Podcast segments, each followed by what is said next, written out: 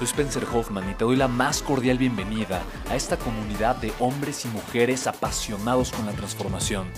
Y es que sabemos que así tiene que ser la vida, habiendo tantos con la mente confundida y plomo en el corazón, desperdiciando su potencial y dejando su vida para después, para nunca.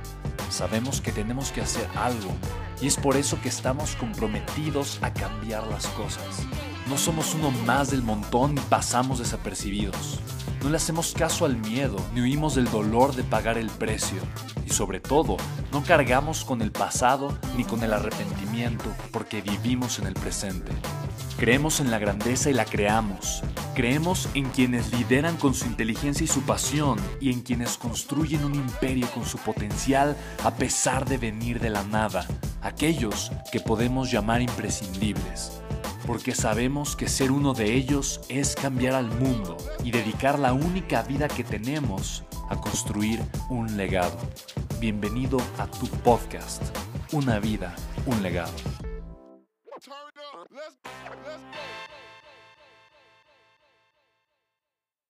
Cuando yo comencé a hacer negocios, identifiqué que lo primero que yo busqué era satisfacer una necesidad. Yo creo que eh, y es algo muy común. La mayoría de las personas que yo veo que inician un negocio es porque quieren ganar dinero, porque sienten que no lo tienen. Cuando vivimos en la era dorada de la humanidad, en el momento más hermoso, en donde realmente tenemos y tenemos a manos llenas y demás.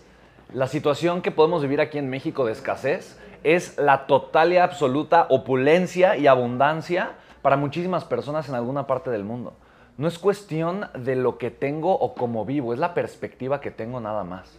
Entonces, para mí hubo un proceso entre yo iniciando buscando satisfacer una necesidad emocional y batallar mucho a darme cuenta que la verdadera manera, la verdadera fórmula de la riqueza es convertirme en una persona verdaderamente obsesiva en servir.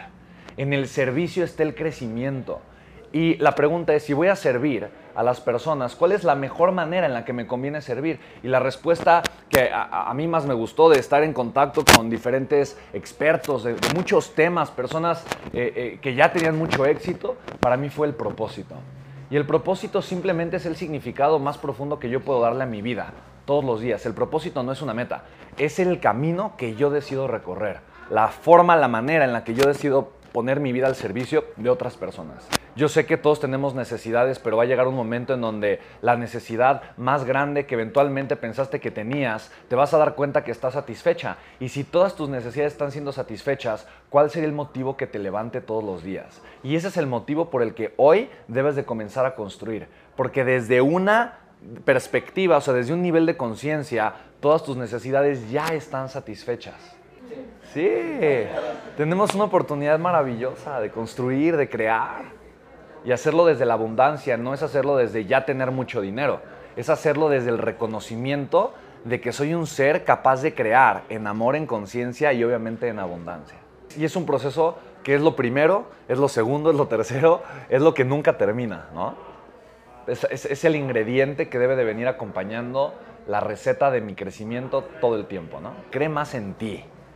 Yo creo que la única razón de por qué no me atrevo a hacer algo es porque creo poco en lo que puedo hacer, porque baso la creencia de mi capacidad en mi pasado o en mi presente, pero no en mi futuro. Pero si, ese, si eso hubiera sido la mentalidad de todas las personas eh, que, nacieron, pasaron por el mundo y murieron, entonces no tendríamos nada, nada de las cosas maravillosas que el día de hoy nos dan una buena calidad de vida. Porque si la persona que inventó esto, o que inventó el Wi-Fi, o que inventó la radiocomunicación, o que inventó eh, la, telecomunicación, o, las, o, los píxeles para una pantalla de LED. O sea, si, si todas las personas que, que, que el día de hoy han contribuido a que tu vida, Angie, fuera extraordinaria, si esas personas no se hubiesen atrevido a creer en sí con base en su futuro y no en su pasado o en su presente, entonces el mundo no sería lo que es el día de hoy. La pregunta es, ¿tú cómo crees en tu potencial? ¿Con base a lo que has podido hacer o con base en lo que realmente puedes hacer? Si yo creo en mí con base en lo que puedo hacer, no en lo que he hecho, entonces yo tengo algo que se llama fe, esperanza. Y la esperanza es saber esperar. Y aprender a esperar creo que es una de las virtudes más hermosas que podemos tener como seres humanos, porque lamentablemente muchos vivimos no con esperanza, pero a veces con expectativas.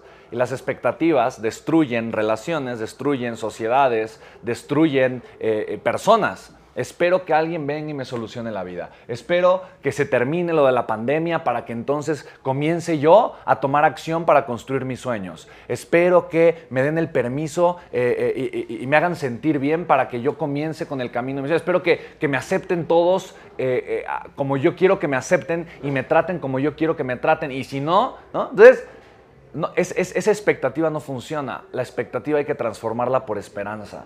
Yo voy a esperar lo mejor de mí. Yo voy a esperar construir la vida de mis sueños. Yo voy a esperar darlo todo. Yo voy a esperar pagar el precio. Yo voy a esperar ser amable a pesar de que otros no lo sean. Yo voy a esperar actuar con amor a pesar de que los otros no sean. Yo voy a esperar creer en mi grandeza a pesar de que los otros no lo hagan. Yo voy a esperar creer en lo que yo me puedo convertir en el futuro a pesar de que tengo un presente y un pasado que no me encanta. Y esa es la razón de por qué la gente que más nos quiere nos limita tanto.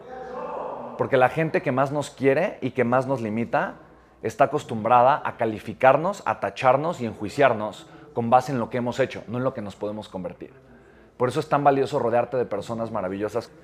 Sí, de personas que van a ver en ti aquello en lo que te puedes convertir y lo van a impulsar, lo van a sacar. Si yo no puedo dar lo que no tengo, esa es una realidad.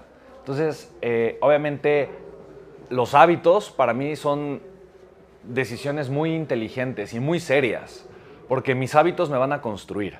Yo soy el resultado de mis hábitos, porque como ser humano no puedo estar pensando todo el tiempo qué es lo que voy a hacer, necesito construir hábitos. Los hábitos tienen una función extraordinariamente valiosa.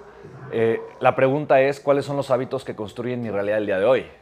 Esa es la, verdadera pregunta, porque eh, hoy tus resultados son la respuesta de tus hábitos. Primero tus hábitos de pensamiento.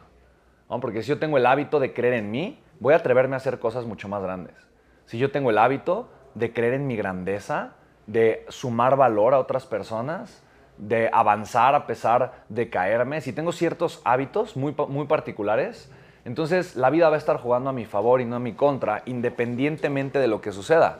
Pero hay ciertos hábitos que, que, provocan completamente lo contrario. Y parece entonces que la vida juega en mi contra y no en mi favor, pero no es la vida es que yo estoy teniendo los hábitos de pensamiento completamente incorrectos. Entonces, para mí, el, de los hábitos más importantes eh, que yo vivo todos los días es la toma de conciencia. Yo creo que eh, el vivir en conciencia es un acto de amor propio, pero es un acto de amor propio bastante escaso, porque, ok, ¿consciente de qué? Y normalmente somos conscientes de lo que no nos gusta, de lo que nos molesta, de lo que nos está estorbando. Yo he aprendido que si yo elijo crear una vida extraordinaria, necesito comenzar a ser consciente, uno, que puedo crear una vida extraordinaria. Dos, que la vida extraordinaria solamente va a suceder si yo tomo acción. Y tres, que existe un camino que yo debo encontrar para crear esa vida extraordinaria que yo estoy enfocado a construir. Entonces, eh, una vez que elijo ser consciente, mi segundo hábito para mí es la aceptación. Y la aceptación eh, eh, me lleva a mí principalmente a aceptar dos cosas. Primero, aceptar mi grandeza, pero no desde el ego, no desde el narcisismo, que ahora está de moda esa palabra, pero desde el amor. Aceptar que al igual que tú y al igual que todos los que estamos aquí, tengo un potencial. Y si yo no acepto ese potencial, lo voy a dejar escondido en un cajón, en un closet, y jamás en la vida lo voy a utilizar. Y la segunda cosa que elijo aceptar todos los días es aceptar el dolor que conlleva pagar el precio. Porque la grandeza solamente es producto de la construcción consciente de mis sueños con la dirección de mi ideal, de un ideal digno. Y si yo no estoy con, no tengo la voluntad de hacer todo lo necesario, entonces no voy a hacer nada. Y eso es algo que yo hago, que yo pienso que qué es lo peor que puede pasar. Lo peor, lo peor, peor, peor, peor. Ok, ya, lo acepto. Ya, ya lo acepté. Sí, ya, acepto. Acepto que lo peor que puede pasar, puede pasar. Listo, ya, aceptado está. ¿Y ahora qué me va a detener? Ya, ya lo acepté. Sí, puedo perder, me puedo equivocar, puedo sentirme así, ta, ya, bien, ya. ¿Y ahora? ¿Qué más? ¿Me explico? Esa aceptación es fuerte, porque esa aceptación me confronta. Pero vivir en esa confrontación, no con los demás, pero conmigo, me hace crecer todos los días. Yo creo que, y mi tercer hábito es tomar decisiones inteligentes. Yo les llamo decisiones millonarias. Yo todo el tiempo tengo una libreta y le llamo mi libreta millonaria. Y, al principio yo decía, es mi libreta millonaria. O pero toda la vida, tengo 10 años diciendo que es mi libreta millonaria. Y la gente se, se reía y me decía, ay, sí, ¿cuál tu libreta millonaria? ¿No? Pero hoy lo veo y hay varias decisiones que yo tomo en mi libreta millonaria que me generan un millón de dólares en menos de un año o en menos de algunos meses. O sea, sí es una libreta millonaria. Y, eso me encanta, ¿no? Y obviamente para mí eso es algo, ¿por qué? Porque fui intencional en tomar decisiones y después ser constante en ellas.